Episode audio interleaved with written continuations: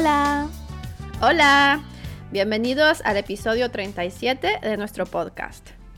Hoy vamos a hablar de las diferencias entre las casas japonesas y las casas hispanas. Mm, sí, hay, hay diferencia, por supuesto, así que van a enterarse de estas diferencias, pero antes queremos hablar otra cosa, ¿cierto, Tere?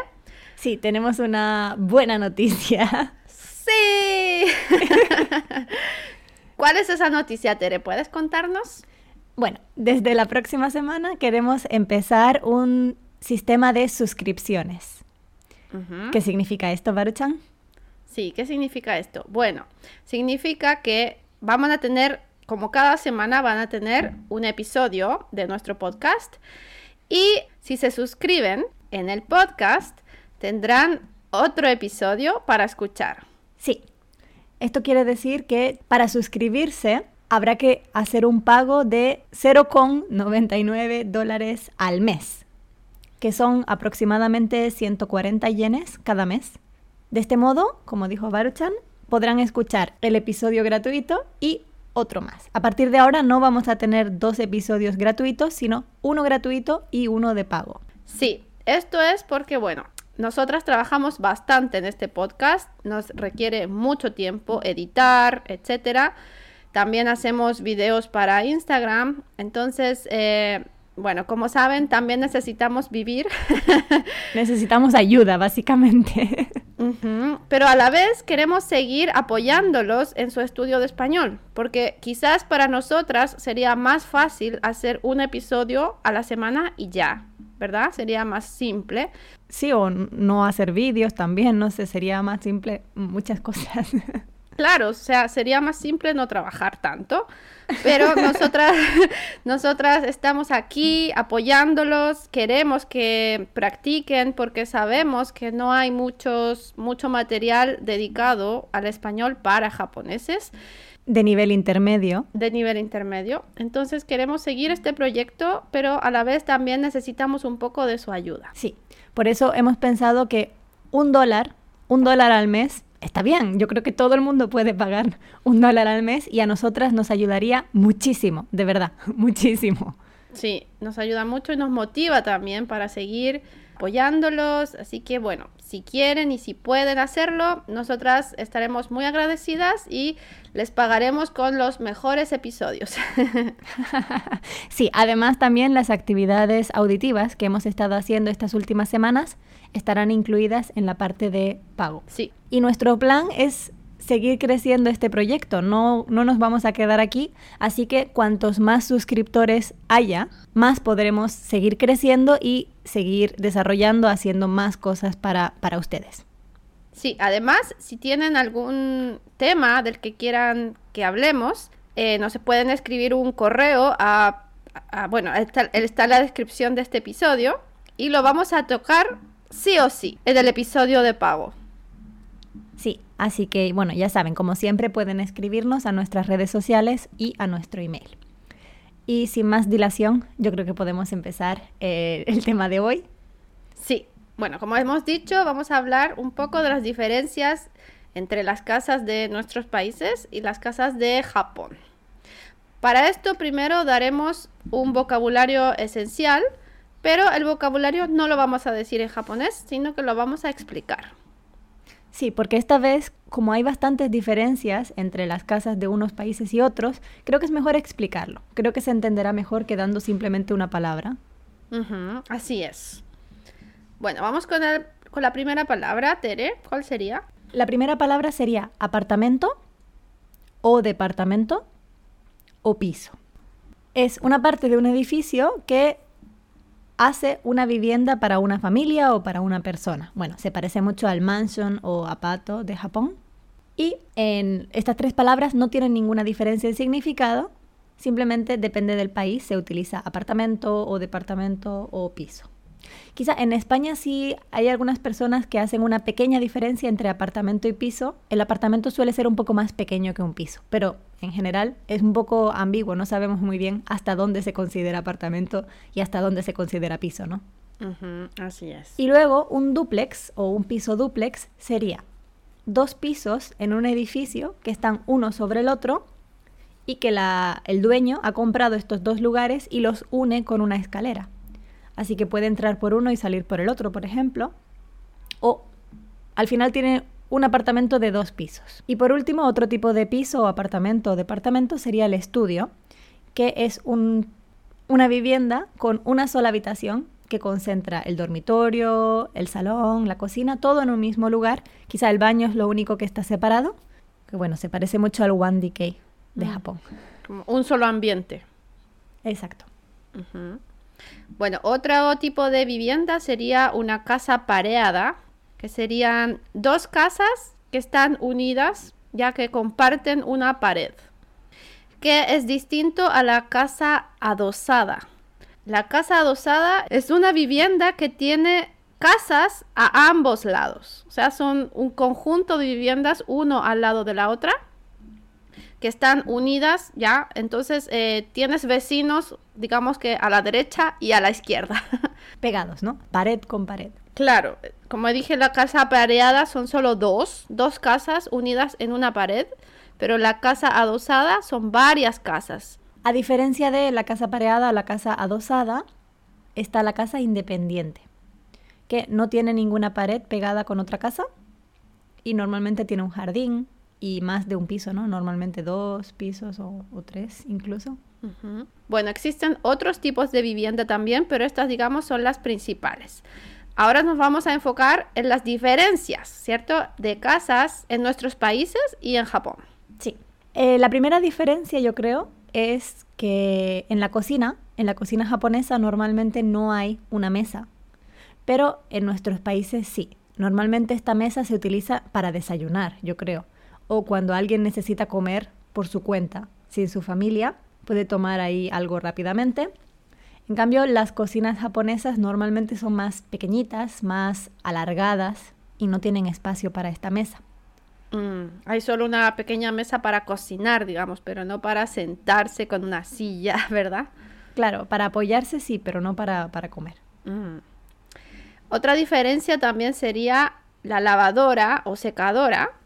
Normalmente en Japón se encuentra en el baño o justo después fu- afuera del baño, pero en nuestros países normalmente se encuentra en la cocina. ¿Sabían eso? A mí me sorprendió ver que en Japón algunas personas tienen la lavadora en el balcón. Es súper raro para mí. Ah, sí. Bueno, es que creo por, por el espacio, supongo, no hay dónde ponerla. Claro, pero ponerla en el exterior, yo no pensé que se pudiera poner un electrodoméstico así fuera. Sí, sí, es cierto. Bueno, lo, lo malo es que se estropea muy rápido. sí. Yo creo que hacen ruido, no puedes ponerla por la noche si es fuera porque lo escucharía todo el mundo. Exacto. ¿Vale? Otra diferencia, en este caso sobre el baño, es que generalmente los baños tienen el inodoro o la taza del baño junto con la ducha y bañera, no separado en dos habitaciones. Pero también por eso los baños son un poco más grandes que los baños de Japón. o sea, está todo junto. Sí. Los baños que yo he visto en los que está todo junto en Japón son muchísimo más pequeños, ¿no? Mm, sí, está todo junto, pero así al lado, justo al lado de Sí, la... sí, sí. Junto, juntísimo.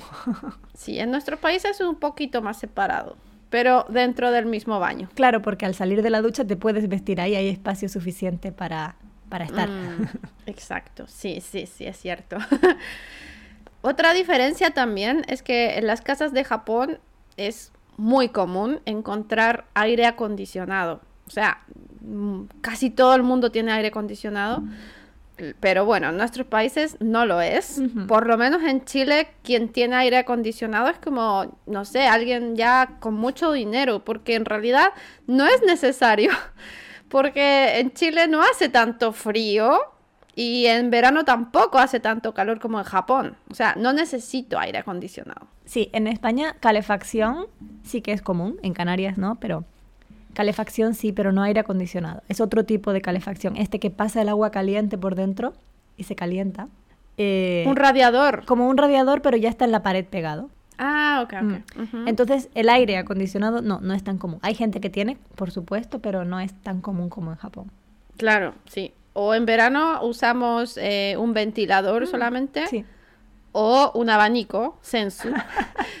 un abanico y ya.